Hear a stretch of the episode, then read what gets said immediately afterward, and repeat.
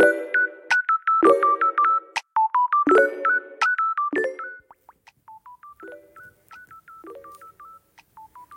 はい皆さんこんにちは。今日も誰かの星と推しをお届けする偏愛マンダラ絵師のアキエです。この番組は毎回呪術つなぎにお友達を紹介していただきながらゲストの好きなものを語っていただく番組となっております。時折星読みも交えつつ平日毎日更新ゲストの熱い推し物語をお届けいたします。今週のゲストはえー、前に出ていただいたピラティスインストラクターのひとみさんからのご紹介ですね、えー、バオバブ堂の舞子さん来ていただいております、えー、今週のお話はですねもう2つだけです。巨木。大きな大きな木の巨木ですね。と、えー、ビールのお話。で今日はその巨木大きな木の中でも、まあ、その木を好きになったきっかけの土地の木のお話をお伺いしております。偏愛にまつわるホロスコープをご紹介いたしますと月星座が水亀座金星星座が乙女座をお持ちの舞子さんです。星読みが好きな人はこの星座の背景にお聞きくださると楽しめるかもしれません。それではどうぞ。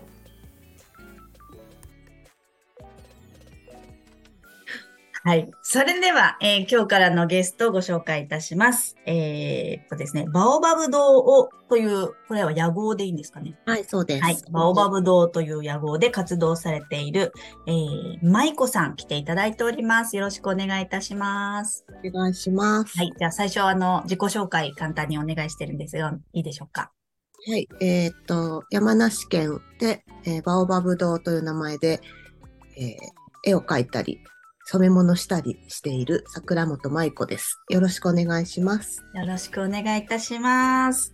えっ、ー、と、舞子さんをご紹介してくださったのは、あと、今、高知に住んでらっしゃるピラティスインストラクターのひとみさんからのご紹介で、えっ、ー、と、来ていただいたんですけれども、だからひとみさんとは、子供がちっちゃい時にお住まいになられてた場所で知り合ったってことでしたよね。です。うん、その時は、確か言ってたのが、こう、布、ひとみさんも洋裁が好きで、布のものづくりでちょっと話があったみたいなことは聞いてたんですけれども、はい。うん、結構布のそのものづくりっていうのは、ちっちゃい、子供がちっちゃい時よりも前からやってたりとかしてたんですか？えー、っと、えっと、どっちだろう。ひとみちゃんに会った時は、下の子だから、うん、あの高校のとそうですね。もう結構前からやってます。あ、やってるんだ。それは作って自分で楽しむ。それともなんか、こう、イベント出展するとか、そんな感じ？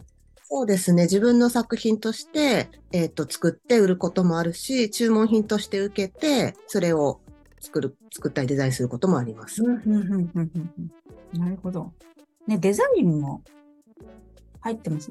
入ってますもんね。あの、全然話違うんですけど、インスタ見てたら、漫画アカウントもありますよね。の別に大丈夫チロッと、チロッと見たんですけど、あれはあれですか、うん、?iPad とかで書いてる？そうなんです。ちょっと電子ので、絵が、絵が上手になりたいなと思って。あ,、うん、あと、文章が上手じゃなくて、木のこととか、うん、そのまあね、子育てとか習い事のこととかをどうやったら伝えられるかなっていうともう絵でとりあえず描くしかなくて。なるほど。まあ絵だったら伝わりやすいですもんね。み、み、言葉が足りなくても。はい。なるほど。わかります。でも練習にいいですよね。こういう SNS ってね、自分の。そうですね。もう本当こじんまりと。僕はいいです。はい。ありがとうございます。そう、そんな、えっ、ー、と、舞子さんに来ていただいてるんですけれども、えー、いただいていた好きなものリストを皆さんに書いていただくんですけれども、まあ、大体、すごい結構ね、ブワーって書く人もいれば、厳選したいくつかっていう人もいらっしゃいまして、舞子さんの場合は、もう2つ、あの、いただいているんですけれども、じゃあ、メインのところ、えー、居住、巨木、巨木のお話をちょっとしていこうかなと思って、えー、おります。で、まあ、あの、屋号名がバオバブ堂で、インスタグラム見ていただくとわかると思うんですけれども、まあ、最初にピン止めしてるのはもう、あれ、バオバブの木ですよね。多分ね、1、1ページ目にあるのが。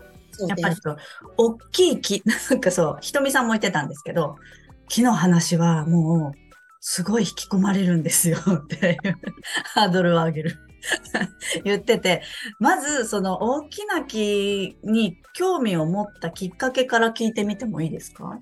そうですね。あのー大きな木が好きになったきっかけは、うん。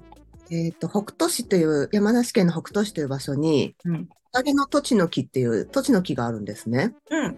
で、そこに、あの、何の気なしに行ったんですけど、それが23か4ぐらいの時で、うん。行ったら、近づけなかったんですよ。え、ど、物理的に？あの、なんか、なんか怖くて。で、私、霊感とか全くないんですけど、んうん。あの、おいそれと言っちゃいけないみたいな何かを感じてうん。しまい、そこからハマってます。なんでだろうって感じですかね。そうですね。あとは、なんかこう、何も言わないんだけれども、まあ、若い、若い頃だから、イケイケ、どんどんみたいな、うん。古い言い方するとね、の時に、ちょっとなんかこう、お、お前、もうちょっとしっかりしろよ、じゃないけど、なんかそういうね、なんか背中で語る的なうんうんうんうん。のが、その土地の木です。なるほどね。それは、えっと、どっか旅行に行ったとか、それよりも近所なんですか？近所だったんです。近所だった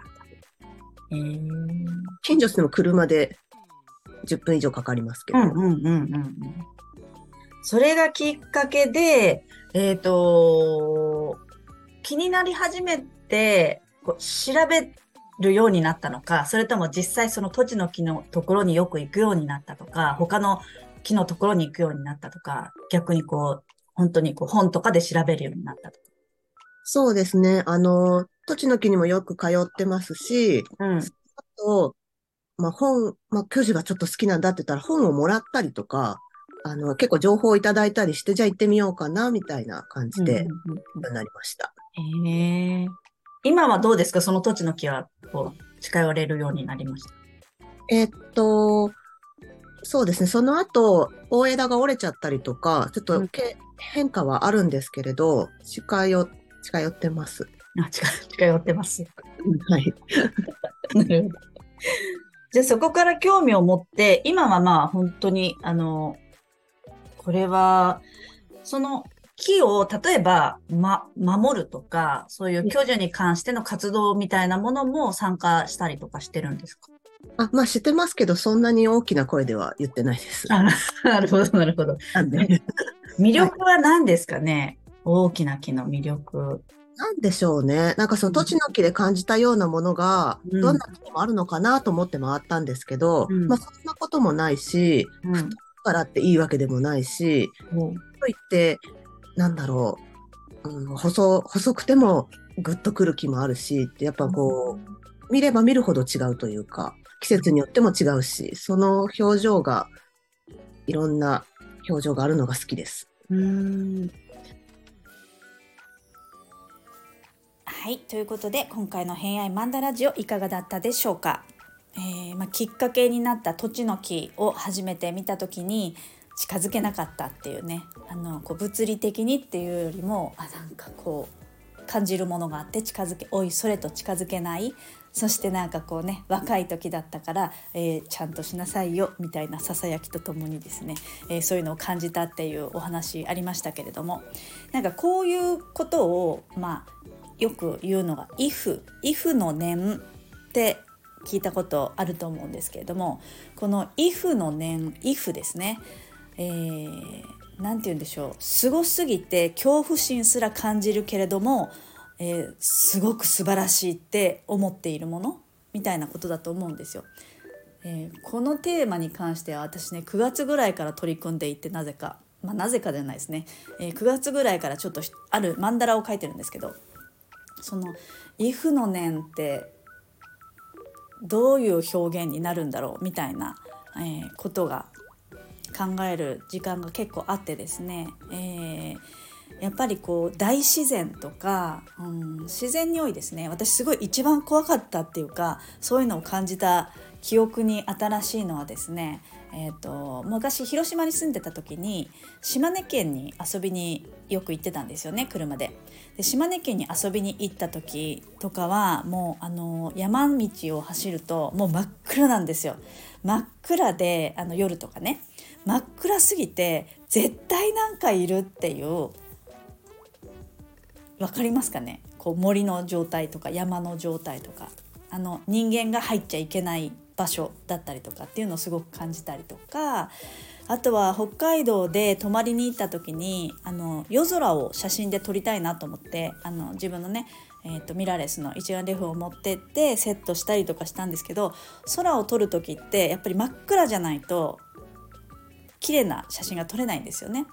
で車で行ってそのポイントに行って電気消したんですけど本当に真っ暗すぎてもう絶対なんかいるみたいな なんかいる系多いんですけど、まあ、そういうなんか人間が入ってはいけないこう境界線みたいなものって感じる時があったりすると思うんですけど、まあ、そういったことに、えー、近い近い感じがあったのかな舞子さんはなんて思いながらお話を聞いてたんですけど皆さんはありますか ?if の念を感じた瞬間みたいなあとは対象のもの？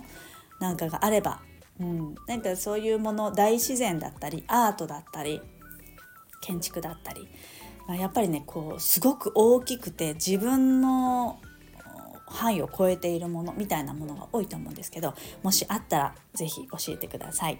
はい。ということで、本日もお聴きくださりありがとうございました。明日も巨木のお話、今度はね、バオバブの木のお話になると思います。えー、お聴きくださると、えー、とても嬉しいです。ということで、今日も良い一日をお過ごしください。偏愛マンダラ絵師の秋江でした。では、また。